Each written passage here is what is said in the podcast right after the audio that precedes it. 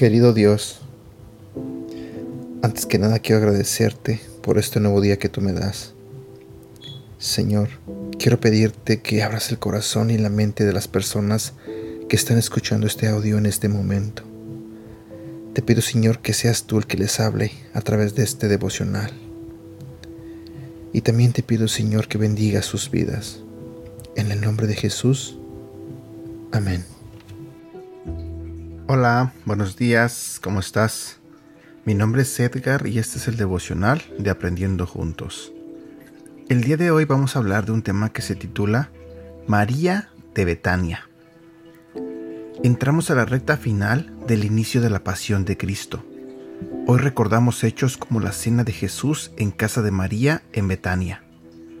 Un día para buscar de forma intencional un espacio de intimidad con Jesucristo, nuestro Señor y a la vez poder ofrecer sacrificios de adoración y gratitud con perfume de olor grato por su obra redentora. En unos pocos versículos que registra el encuentro de Jesús en casa de Marta y María, están representados distintos aspectos del culto. La presencia del Señor, los creyentes resucitados con Cristo, la comunión, el testimonio, el servicio y la adoración.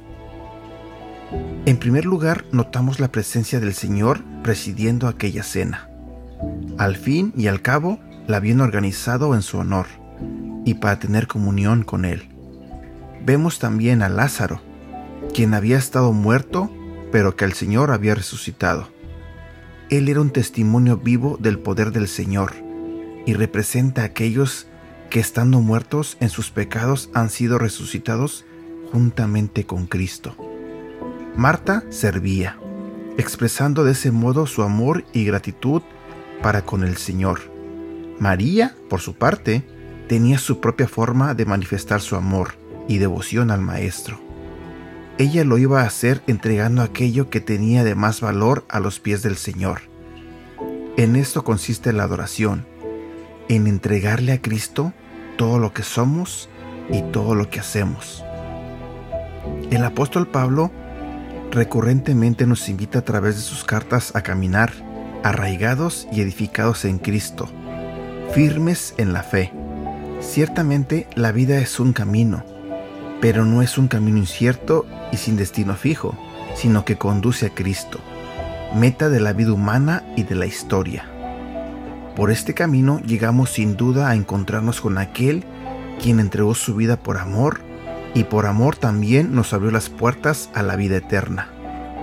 Queremos alentarlos a través de estas reflexiones a fortalecerse en la fe que da sentido a nuestra vida y avivar sus convicciones para así poder permanecer firmes en el camino de la vida.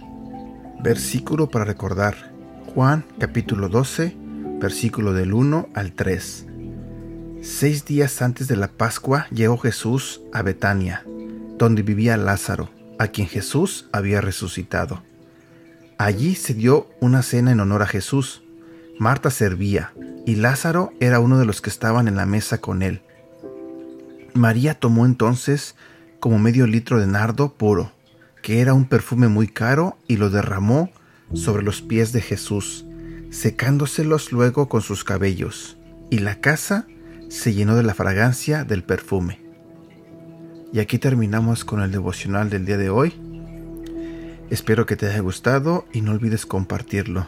Que tengas un bonito día y que Dios te bendiga.